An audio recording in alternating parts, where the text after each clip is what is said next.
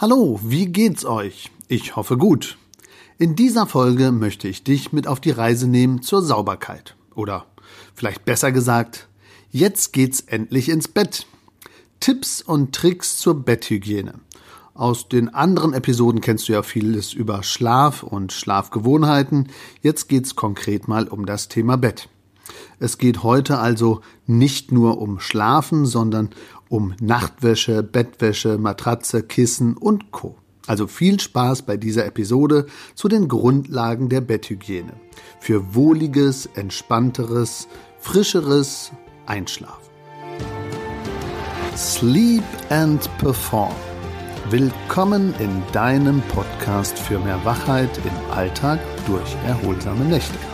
Mein Name ist Markus Kamps. Ich bin seit über 20 Jahren Schlafberater aus Leidenschaft und dein Sleep Performance Coach und wünsche dir nun viel Spaß bei den Episoden. Super, jetzt geht's endlich los. Du bist genau richtig hier. Falls du im Bett liegst und es riecht vielleicht schon komisch, falls es dich öfter mal juckt und du kratzt dich oder falls du nachts vielleicht schlecht Luft bekommst. Na, ist da was für dich dabei? Wenn nicht, ist das auch nicht schlimm. Ist ja trotzdem sehr, sehr wichtiges Thema. Denn es interessiert bestimmt alle, was praktisch Betthygiene überhaupt bedeutet und wie oft man die Bettwäsche wechseln sollte. Also, geh doch mal zumindest jetzt gedanklich in dein Schlafzimmer, falls du nicht wirklich gerade da bist. Und geh mal gedanklich näher an dein Bett heran. Was nimmst du wahr? Ich bin ja auch Schlafcoach und auch Fachdozent für Bettwahn und des Öfteren fällt mir einfach auf, dass Betthygiene komplett missachtet wird. Aber wie ist das denn? Gibt es da ein Problem? Ja, es gibt Leute, die sind durchgeschwitzt. Es gibt Leute, die wirklich die Pflege der Bettwahn nicht ernst nehmen. Also Betthygiene umschreibt die Pflege von Bettwahn und die sind wirklich wichtig. Vereinfacht heißt das, wann und wie oft machst du praktisch dein Bett frisch oder deine Bettkomponenten. Interessant ist, ich durfte mal bei Pressekonferenzen als Fachexperte für Lenore dabei sein. Und die haben mehrere Studien gemacht zur Langzeitfrische von bestimmten neuen Waschmitteln. Und es ist wirklich herausgekommen, dass Menschen auch schneller einschlafen und viel entspannter sind und sich viel wohler fühlen, wenn es ein ja, behagliches frische Gefühl gibt. Aber nicht nur das, sondern auch, wenn die Augen gerötet sind oder der Partner jetzt mehr schnarcht, als er muss, oder die Konzentration einfach von Milben viel mehr zunimmt, weil die Stäube einfach da sind, dann muss das Immunsystem komplett dagegen ankämpfen. Und das kann natürlich wieder zu Schlafstörungen führen oder generell auch das Immunsystem weiter schwächen. Das will keiner, deswegen ist das Thema Betthygiene auch so wichtig. Also, Betthygiene bedeutet weniger Schweißgeruch, weniger Milbenkot, weniger Hautschuppen, weniger Bakterien, weniger Pilze und weniger Virenankopplung in deinem Bett. Ja, womit fangen wir denn jetzt an? Es geht los mit der Nachtwäsche. Damit fangen wir einfach mal an. Was ist da so der Tipp? Am besten zweimal die Woche wechseln. Für Leute, die also schwitzen oder hitzen, ist das natürlich auch wichtig, ähm, da gibt es sogar ganz spezielle Funktionsschlaf-Nachtwäsche, die dann bestimmte Webarten hat und Feuchtigkeit gut aufnimmt und abgibt. Also für ein besseres Schlafklima gibt's Funktionsschlaf-Nachtwäsche. Übrigens ist der Schlafhygienekiller Nummer eins echt die Nachtwäsche. Also eine britische Studie hat herausgefunden, Männer wechseln eher als Frauen die Nachtwäsche. Hätte ich jetzt nicht gedacht. Wobei Männer schwitzen mehr und tragen deshalb vielleicht die Nachtwäsche im Durchschnitt 13 Tage. Frauen tragen sie laut dieser Studie erstaunliche 17 Tage. Also frag dich doch mal, wie ist das denn bei dir? 13 Tage, 17 Tage oder weniger? Bei mir kann ich ganz deutlich sagen, weniger. Also spätestens nach einer Woche ist die Nachtwäsche getauscht. Neben unangenehmen Gerüchen kann sogar eine Blasenentzündung oder eine Hautinfektion ausgelöst werden, wenn man die Nachtwäsche nicht regelmäßig wechselt. Es empfiehlt sich also zweimal die Woche zu wechseln, mindestens. Und ja, wenn es möglich ist, bei 60 Grad. Also deswegen ist es schon gut, zweimal die Woche die Nachtwäsche zu wechseln, aber 17 Tage, das finde ich echt schon einen richtigen Hammer. Also wenn man es dann nur einmal in der Woche macht, ist ja vielleicht auch noch okay. Aber Nachtwäsche ist der Hygienekiller Nummer eins. Ist ja auch klar, ganz nah am Körper sind ja die größten Effekte auch zu spüren. Kommen wir mal zur Bettwäsche. Bettwäsche, na, was denkst du? Ja, man sagt so, alle zwei Wochen wechseln. Die Bettwäsche wirkt direkt nahe dem Gesicht und wird gedrückt, umarmt, gekuschelt und hat immer wieder Kontakt mit dem Gesicht. Laut einer Umfrage der Sleep Foundation wechseln 80 Prozent, zum Beispiel der Mexikaner, ihre Bettwäsche wöchentlich. Bei den Amerikanern sind es immerhin noch 62 Prozent. Die Deutschen liegen mit durchschnittlich drei Wochen hingegen abgeschlagen hinten. Also, da stelle ich mir doch die Frage, warum ist das in anderen Ländern anders? Ist es da wärmer oder wechselt man deswegen schneller, weil man da ein anderes frische Gefühl sucht? Egal. Dabei ist der Stoff bereits nach acht Tagen oder sagen wir mal acht bis zehn Tagen von Schweiß, Hautschuppen übersät. Also es müsste viel, viel früher sein. Also waschen Sie Ihr Bettzeug deshalb bitte bei 60 Grad, wenn es geht mit Vollwaschmittel und nach Angaben der Hersteller bzw. der Bettwäschelieferant. Mindestens jede zweite Woche. Also grundsätzlich haben wir gesagt, Nachtwäsche, wenn es geht, zweimal in der Woche, Bettwäsche alle zwei Wochen. Es gibt Leute, die sagen auch da, nee, ich mache das in einem Rhythmus, ich mache die neue Nachtwäsche und ich mache die neue Bettwäsche und alles im Wochenrhythmus. Jeder wie er mag, aber wenn ich das zu lange lasse, dann haben wir mitbekommen, was das auslösen kann. Ja, jetzt sind wir ja ganz nah vom Körper schon weg über die Bettwäsche, kommen wir der Matratze entgegen. Dann gibt's ja auch die Matratzenbezüge. Nicht alle Matratzenbezüge lassen sich waschen, aber viele haben einen vierseitigen Reißverschluss, so dass ich auch die Deckel der Matratze getrennt waschen kann. Nicht beides eben waschen und dann möglichst schnell wieder aufziehen, weil oftmals ist das schon leicht feucht, sondern klüger ist, wenn eine Matratze einen teilbaren Matratzenbezug hat, dass man erst einen Bezug wäscht, den anderen noch beschläft, also auf die Oberseite packt und den dann vollkommen austrocknen lässt und dann praktisch den anderen wäscht, den wieder ausreichend trocken lässt und dann wieder beide zusammenführt.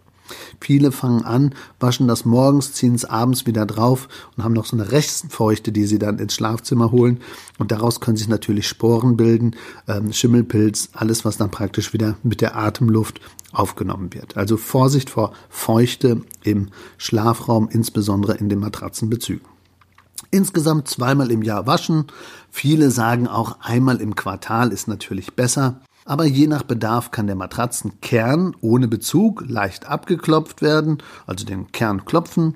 Und teilweise kann man natürlich auch Stäube mit einem Sauger entfernen, aber Vorsicht, dass der Bezug nicht die Füllung nach außen holt. Ähm, es gibt sogar so eine Empfehlung, laut dem Fachverband der Matratzenindustrie ist eine herkömmliche Matratze bereits nach sieben Jahren durchgelegen und auch hygienisch aufgebraucht. Also das heißt, auch die Lebensdauer der Matratze mal anschauen und nicht nur einfach den Bezug erneuern. Also eine Neuanschaffung sollte wirklich früher erfolgen. Tatsächlich ist es so, die meisten kaufen ihre neue Matratze erst nach 14, 15 Jahren. Doch nicht nur Millionen von Milben sprechen für das Wechseln einer neuen Matratze, sondern natürlich auch die Liegequalität verliert sich, also die wirkliche Entlastungs- oder Stützfunktion nimmt ab dem sechsten, achten Jahr ab. Und deswegen haben viele Leute auch Rückenschmerzen oder Verspannungen ab dem sechsten, siebten, achten Jahr der Matratzennutzung, weil es dann wie so ein schleichender Prozess ist und ich kriege das gar nicht so richtig mit und dann versucht man über Kissen oder andere Sachen das auszugleichen. In Wirklichkeit ist einfach der Kern der Matratze nicht mehr ausreichend. Aber für die Betthygiene reicht es, Matratzenkern abklopfen, Matratzenhülle regelmäßig waschen. Also zweimal im Jahr oder quartalsweise. Ja, das wäre praktisch dazu zu sagen. Damit lässt sich dann verhindern, wenn ich die Matratze auch zeitnah tausche, dass sich Rückenschmerzen gar nicht erst bilden und dass sich die Wirbelsäule besser regenerieren kann. Wie ist das jetzt mit dem Bett und dem Schlafzimmer allgemein? Also Betthygiene hat natürlich auch mit dem Schlafraum zu tun. Also Bettzeug bitte runter vom Bett. Also nicht, wenn sie so schön wohlig warm noch sind, aufstehen, Tagesdecke drüber und zu, weil das macht natürlich jetzt richtig Spaß. Die Milben finden das toll, feucht und dunkel. Nein, lieber das Bettzeug weg, runternehmen, auf den Stuhl legen oder so eine Lüfthilfe benutzen und wirklich das Bettzeug mal von der Matratze runternehmen. Also Betten machen, nein, danke heißt es hier. Hier ist praktisch der Ordnungssinn hinten angestellt. Wir sollten wirklich morgens nicht das feuchtwarme Bett noch als Vermehrungsmöglichkeit der Milben nutzen, sondern Forscher der Londoner Kingston Universität konnten das sogar belegen, dass es besser ist, aufgedeckt zu lassen. Dann wird die Milbenpopulation nachweislich eher zurückgehen. Lassen Sie daher nach dem Aufstehen die Bettdecke einfach umgeschlagen oder aufgehängt, mindestens zwei bis fünf Minuten ähm, dann auch noch Stoßlüften machen. Das unterstützt dann einfach diesen Effekt. Also richtig lüften und Bettdecke morgens eher wegschlagen und nicht zudecken und schon gar keine Tagesdecke drüber packen, wenn alles noch schön warm ist. Also auch wichtig für die Betthygiene. Dann gibt's noch das Bettgestell und den Raum. Was sagt man da? Also zweimal pro Monat vom Staub befreien. Da geht's um die Wühlmäuse unterm Bett, da geht's aber auch um Stäube in Polsterbetten, in Kopfteilen oder in Boxspringbetten. Auch das Bettgestell, also insbesondere Polsterbetten oder Boxspringbetten, sollte man wirklich mal abwischen oder abstauben oder vom Staub befreien. Am meisten bringt allerdings die Jagd der Staubmäuse unterm Bett. Ja, das ist das, was praktisch gerade schon besprochen war. Man merkt das auch manchmal, wenn man durch den Raum geht, da fliegt das schon so hoch, man hat Flocken und denkt sich, boah, das ist doch gar nicht lange her, dass wir da sauber gemacht haben, aber es kommt relativ viel dazu. Und je nachdem, welche Jahreszeit, kommt natürlich durch die Heizungsluft und durch das Lüften und durch das Wiederheizen wirklich auch vieles, was sich aufwirbelt und Staubpartikel in den Raum bringt.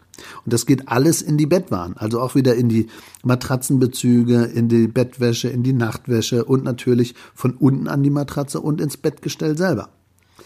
Und das wiederum schadet natürlich dem Schlaf wegen dem ja, Durchschlafeffekt und wegen der Atemwege.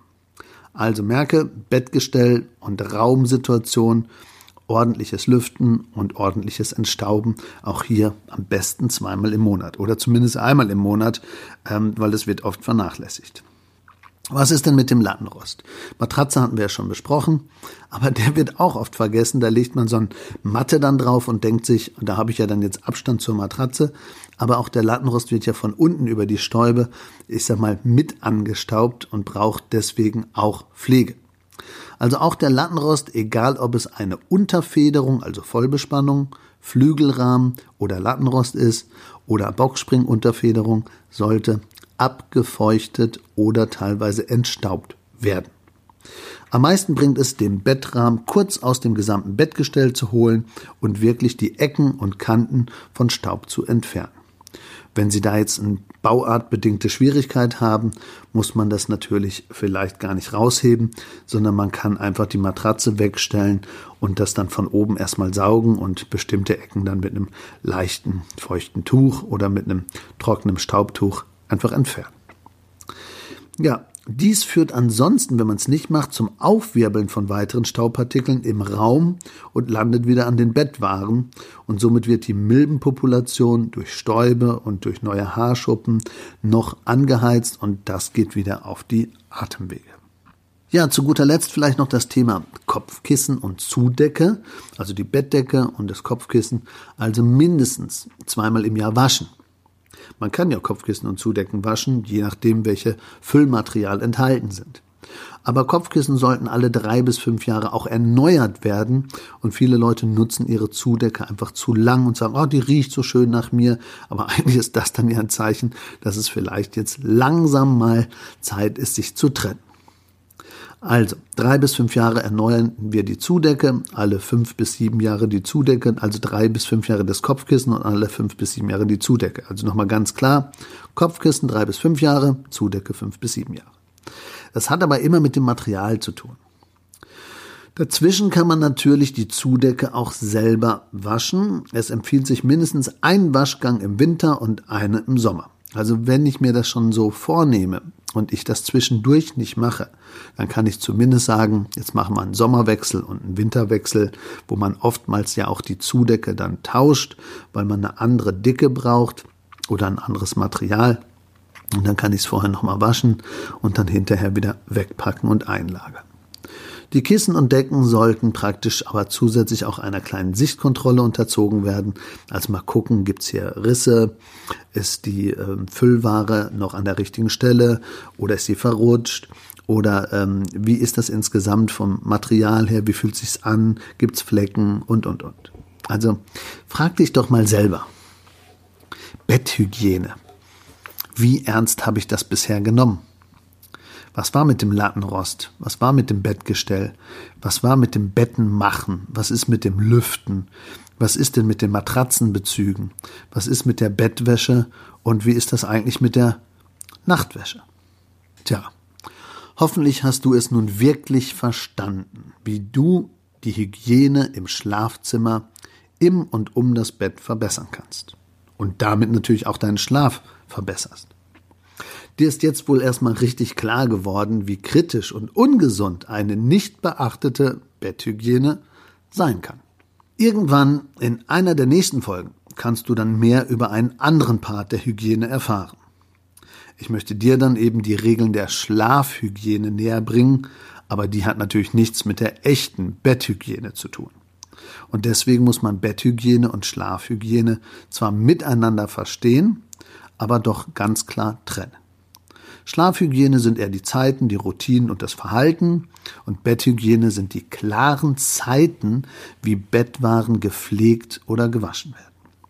Also die heutige Episode, die bettorientierte Episode, war hier ganz klar für die Betthygiene. Welche Punkte waren denn jetzt am wichtigsten? Was solltest du dir jetzt nochmal merken? Ich fasse nochmal zusammen.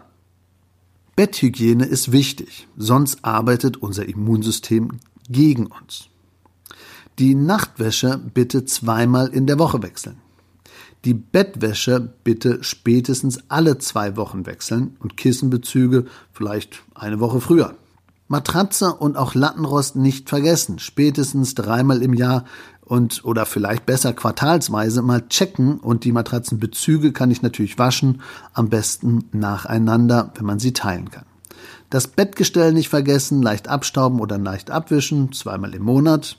Und der Raum ist König. Wenn es geht, pro Tag zwei bis fünfmal Stoßlüften. Und wenn ich morgens aufstehe, natürlich jetzt nicht zuklappen. So, dann schlaf nun schön und schlaf nun frisch.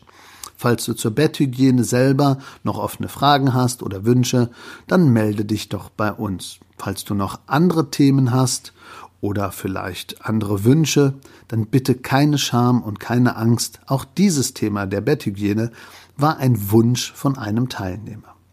Also wenn du ein Thema möchtest, schau in die Kontaktdaten der Show Notes und melde dich bei uns. Wenn du irgendwie Hilfe brauchst zum Thema Schlafen, Einschlafen und Durchschlafen, dann melde dich doch zu einem Erstgespräch an oder wenn du eine Bettberatung oder ein persönliches Schlafcoaching brauchst, dann freue ich mich von dir zu hören. Also, Lieben Dank, dass du hier zugehört hast, dich mit deinem Schlaf nun wirklich intensiv beschäftigst und genau alles gehört dazu, auch die Betthygiene, um eben mehr Schlaf und Bettperformance zu erlangen. Allzeit guten Schlaf, dein Schlafberater aus Leidenschaft, bleib gesund, schlaf viel und achte doch mal morgen darauf, ob deine Nase diese Nacht zugewesen ist. Ciao, schlaf gut, euer Markus Kaps.